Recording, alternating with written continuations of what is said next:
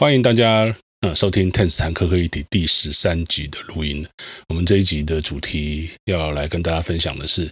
你是在做简报还是在做反报？那呃，我们离上一次的录音大概也有快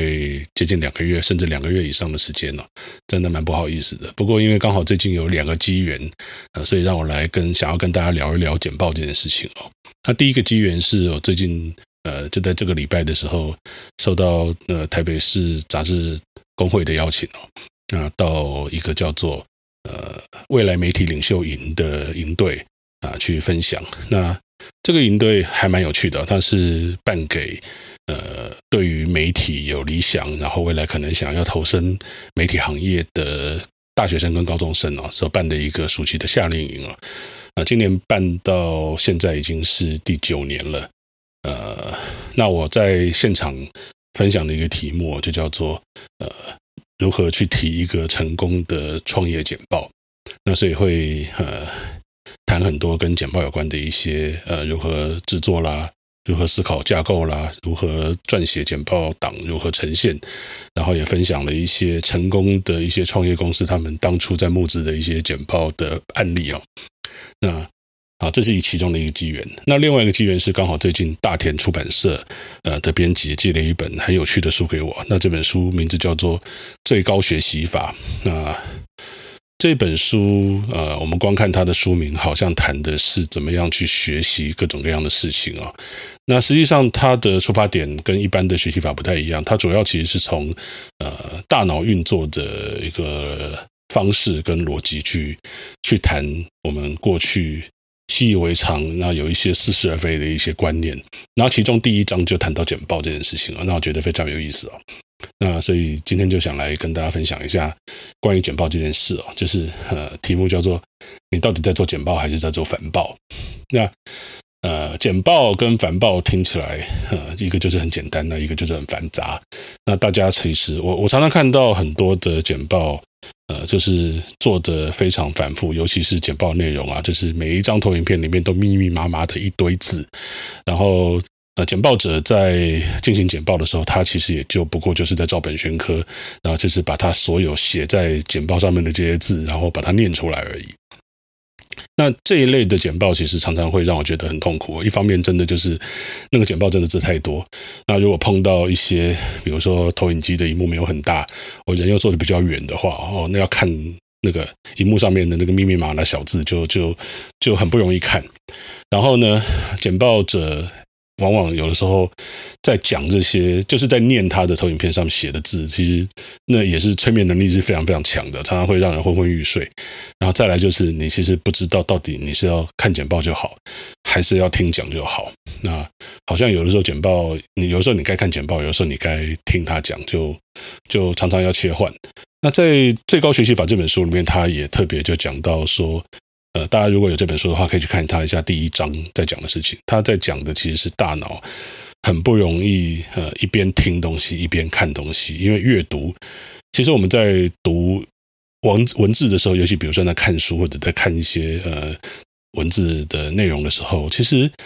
呃，大概大家大概都会呃，如果仔细一点去思考这个阅读的过程，你就会发现到，其实你的脑中可能有一个声音。想起了，就是说，其实我们一边看，我们是在心中默念那个内容哦。那那好，当当你在看文字的时候，其实在默念，所以脑中会有一个声音。那当简报者同时也在念的时候，其实你等于是有两个声音哦。那我们可以想象一下，就是说，有的时候两个人突然。同时对你讲话的时候，其实你根本不知道你要听谁的，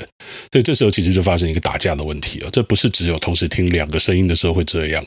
当你听到一个人在跟你说话，但是你的眼睛在读文字的时候，心中也会有另外一个声音。这一个心中的声音跟外部的声音两个加起来也一样会打架。嗯，所以这个其实就回馈到回到我们在讲简报的这个话题啊，就是说，呃，如果你今天的简报形式是。把所有你要讲的话全部都写在上面，然后你的简报只是把你要呃讲的东西，就是在投影片上写的这些东西，就照照样把它念出来的话，其实这个会让听的人非常非常痛苦。那其实有的时候这简报的效果就会打折扣，所以我们常常有的时候看到这一类的简报的那个，大家在听简报的时候都都会昏昏欲睡，然后或者是呃就是效果其实是是不好的。那那我自己做简报。我本来就不太喜欢把所有我要讲的东西都打在上面了。一方面就是说我自己的一个呃简报报告的经验哦，就是会看到，如果说是真的这种简报的话，底下的听众反应大概都不会太好。那有的时候你要跟他们有一些互动，那他们大概要花一点时间才能反应过来，那个互动其实并不是很好。那另外来讲，就是说我自己喜欢的简报的形态啊，比较是把一些重点的关键字放在投影片上面。那大部分人的实质的内容，其实是在我的口说里面就呈现出来哦。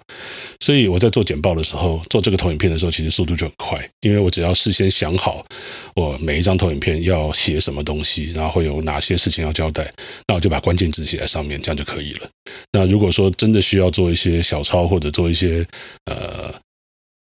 说明内容的话，我会把它写在那个所谓的呃简报发表人附注的这个这个部分哦。那在实际上进行简报的时候，利用双萤幕的功能，然后就是有一个画面投影投影机的画面就打出去，就是整个简报本身。然后在我自己的笔电萤幕上面，我会显示呃现在的投影片跟下一张投影片。另外就是发表人简报发表人附注的部分呢，就会写上我的小抄。所以我有时候不用一直回头去看那个投影萤幕，我只要看着我自己的萤幕，那我就知道下一章会是什么样子。那我在这个段落里面我要讲哪些事情，因为小抄都写在上面。好，所以基本上就是说，呃，简报、简报跟反报其实还是有差啦。就是，呃，如果说你今天做简报的习惯是把呃，所有你要讲的东西全部都写上去的话，我我建议你换一个方式写，就是只要去写关键字就好了。这样的话，在简报的效果相信会比较好一些，大家可以试试看。好，那。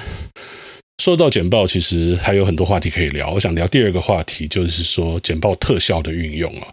那最近的简报软体，其实每一年简报软体更新的时候，都会有蛮多的新的特效放进去啊。不管 PowerPoint 也好，或者是呃 Mac 平台上面的 Keynote 也好，其实都会有一些还蛮有意思的特效。那有些特效是在页面之内的一些物件的特效，那有一些特效是属于那种。简报投影片这一张切换到下一张的所谓的转场特效哈，那这一类特效如果运用得当的话，其实它会起一个画龙点睛的作用。那但是如果说你特效用得非常非常腐烂的话，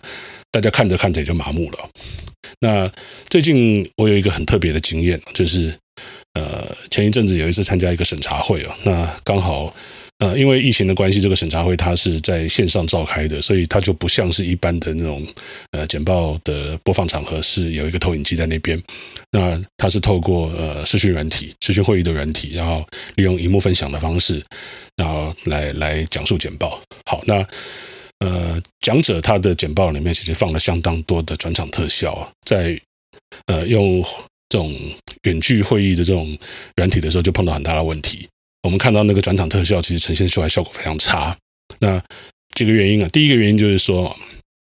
呃，像这一类的远距会议的软体，在分享荧幕的时候，第一个解析度可能不会太好，因为频宽的关系。然后另外一个就是说，哈，呃，它的每一秒钟可以呈现出来的页面，我们叫 refresh refresh rate，就是一个荧幕的更新率啊。呃，大概差不多只有每秒三到五张左右，五张画面左右。所以意思就是说，你在你自己的荧幕，呃，比如说我们呃投影机或者是一般电脑荧幕，每一秒钟大概可以呈现三十到六十个画面哦。那但是你到了呃简报的利用远距会议软体的时候，大概就只是三到三到五个，所以变十分之一。本来在荧幕或投影机上面看起来很顺的那个。呃，转场的特效或者是一些页面里头的特效，啊，到了呃，在这种视讯会议的这种画面分享的时候，就会变得跳格，然后就看起来就很难看，而且那个有时候频宽很低的时候，它会糊掉。呃，这个其实就我们就可以好好来思考一下，就是说，呃，未来可能。透过这种远距会议、这种线上会议的软体来分享简报的机会可能越来越多。那如果你今天在你的简报档案里面把这些特效塞好塞满，那其实有的时候不见得能够达到那个画龙点睛，或者是让大家突然眼睛一亮那种效果。有的时候反而只是制造呃一些让大家看不清楚的东西而已，因为它会糊掉或者它的效果用跳格的其实很差。那。特效这种东西其实这样，就是说，那它如果运用得当，那会有它的好处。但是如果今天用的太过腐烂，那或者是说，嗯，在不太适合的场合，比如说用远距远端远端会议的这种这种方式来进行的时候，那可能它的效果就不会太好了。就有看到的，呃，就通常在这种都是一个悲剧啊。所以建议大家在放呃在制作简报的时候，特效的运用要稍微呃保守一点了，不用太反复。像我自己的习惯就是，我几乎不用转场的转场的特效。那会做特效。页面间的特效，大概只有在一些，比如说比较需要戏剧化的一些场合的时候才会用。比如说今天要介绍某一个产品的价格真的很便宜，然后可能会让那个字幕掉下来的时候，然后用一个尘土飞扬的效果。但是这种这种效果在远距在在用视视讯会议的时候，它就它就呈现不出来了，那就变得难看。所以通常我就。在这种情况之下，我就让它直接显示。那另外一种情况会用到呃业呃业内的一些物件特效的，主要也就是比如说一个页面里面如果有好几个点要讲，那我会让它一次只显显示一个点，而不会好几个点全部都同时显示出来。因为这个样子其实可以帮助读者聚焦，可以让观众专心在我目前要讲的这件事情上面。然后等到我要讲下一个下一件事情的时候。那才会跑出下一点的这个呃提示的文字哦，所以这个其实是特效运用的一些呃，大家可以去参考的一些原则，就是呃不要滥用。那如果你今天是视讯会议的话，就是就就把所有的特效都删掉吧，这样可能比较好。好，那另外呢，就是有蛮多的商业简报，它会用到一些呃。所谓的画面模板嘛，我我讲的不是布景主题，我讲的是那种画面模板。什么画面模板？就是大家可能常常，尤其是用 Kin 呃 PowerPoint 做出来的这种商业性的一些呃简报里面，大家常常会用一些，比如说呃。好几个小圈圈在荧幕上面啦，或者是方块啦，或者是这个样子，然后就大家可以填一些文字进去，然后让这个你可能要讲五件事情，这五件事情可能它是同一个主题，彼此相关，然后你就用这个模板去把它写进来。这个其实在视觉上面来讲，呃，有它一定的好处了，因为会让大家看用一个比较视觉化的方式去看到你要讲的这几个这几个点。但是它其实也有一些盲点了，那呃。比方说来讲好了，呃，常常有的时候，当呃简报这一页里面它呈现的内容彼此之间它的相关性没有很高的时候，那还是要用这种模板去把它放进去的时候，就会造成一些问题，就会让看简报的人误以为这几件事情是相关的。那这个其实是比较大的问题，出在呃。做简报的人，他自己对于他自己的题目的掌握是不是够清楚？然后每一个项目，那我我我我有一次写一篇文章，我里面就讲说滥用这种简报的模板会造成的效果。我就举一个例子啊，就是在荧幕上有三个圈圈，这三个圈圈彼此有箭头连在一起。那我在这三个圈圈里面填了三个字，叫“风马牛”。那大家可能听过一句成语叫“风马牛不相及”，就是指说风啊、马啊、牛这三件事情根本一点关系都没有。可是如果滥用这种简报的模板的话，就会让看简报的人误以为这三件事情是有关系的。那我。我我常常看到这个样子，就是明明仔细一想哦，呃，简报里面在讲的这几件事情彼此之间没有很大的相关相关性，但是就硬被讲者把它凑在一起了，那就会造成很大的误解。那当然，我我觉得如果呃有认真看简报，然后去思考你在简报里面讲的事情的人，他一定会觉得这东西非常不对劲。所以我我自己觉得说，大家在用这一类的呃投影片的。设计的内建模板的时候，要要要仔细，要要要仔细一点了，就是不要造成一些逻辑上的一些谬误，或者是呃一些会让大家产生误解的地方，那这样会比较好一点。那呃，我们在 show note 里面会呃提供。呃，我觉得几个还不错的简报的的的一些范例哈，那其中有一个是 Uber 的创业简报，然后另外有一个是 Airbnb 当初在呃成立之后的募资简报哈，那呃。大家都可以去看一下他们简报的设计。Uber 简报就非常非常简单，它就是完全没有任何的设计可言。然后，但是他把他的一些呃简报的逻辑讲得很清楚，就是基本上不管是 Uber 或 Airbnb，他们的简报的逻辑大概都三件事情。第一件事情就是说，现在这个市场上面，呃，我想要去攻的那块市场有什么样的一个状况跟困难需要被解决。那以 Uber 来讲的话，他就是说，诶，那个大城市的建设服务非常没效率。那 Airbnb 就就讲说，呃，自助旅行者他不容易呃去在网络上面去找到呃很容易找到可以住宿的地方，然后家里有空房间的人也不容易把他的房子呃在网络上租出去。这个是他们所讲的市场困难。那第二点呢，就是他们有什么样的技术或方法去解决掉这个市场的困难？那呃，以 Uber 来讲，大家他就是说，他提供一个平台，然后可以很快速的去媒合呃想要坐车的人跟开车的司机，然后他引入一些智慧型手机的一些新的技术啊，GPS 等等的一些技术，让这个媒合变得很快速又便宜，所以消费者就可以享受到快速又高品质的呃接送服务。那 Airbnb 的话，就是说他要做一个平台，可以让呃自助旅行者跟呃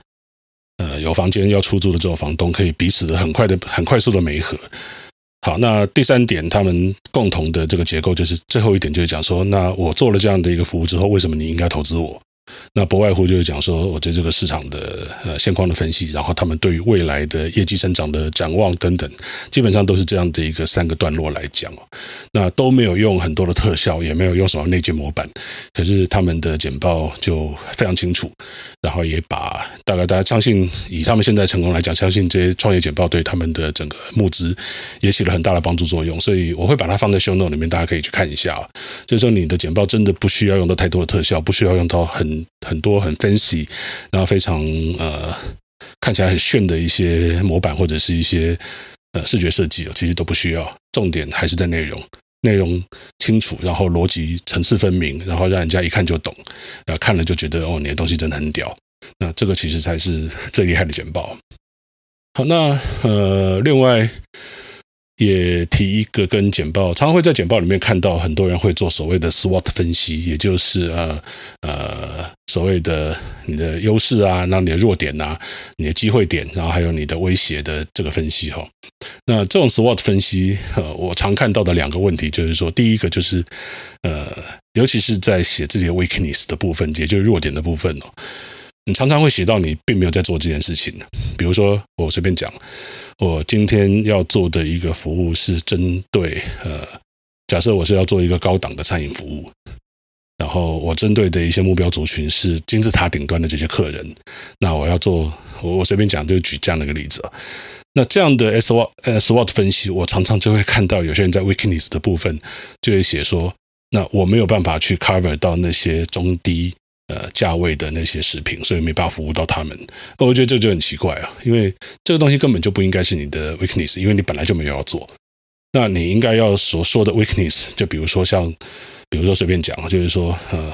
这一类的食材成本非常高，所以让会让我们的价格降不下来。那或者是说，我们需要去找呃非常厉害的厨师，然后这种厨师人少，然后他的呃薪水可能很高。然后流动率等等，你可能你的 weakness 应该是要在你定义的这个范围之内，这个才叫 weakness。你你没有做的事情，那不是你的 weakness。所以我常常看到 SWOT 分析有一些非常好笑的一些分析的分析的方式是 weakness，实际上是你没有要做的事情啊。那这个怎么能算是你的弱点呢？好，那另外一个 SWOT 分析常常看到的事情就是说，大家洋洋洒洒的把每四个象限里面的东西都写完了之后，啊，接下来就就没有了。然后我我看得也很错愕啊，尤其是像有的时候会指导一些学生的一些简报，他们会大概学校的老师都会要他们做这种分析，他们就觉得说在这一类的呃分析里面，他们就必须要把它写出来。可是写出来之后漏了一个很重要的东西哦。那你今天既然有这样的一个分析之后，那你的策略是什么？往往很多人就跳过这一段，比如说。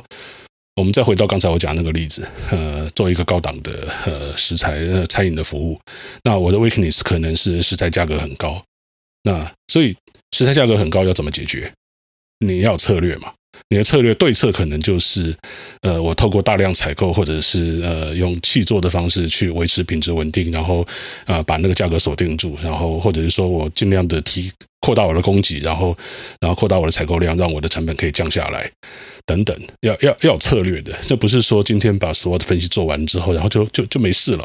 就是说，你今天有一个优势，那这个优势要怎么样去维持？怎么样去把这个护城河盖得越宽越深？那你今天的 weakness，那你你你要怎么样去弥补它？机会如何把握？然后威胁如何把它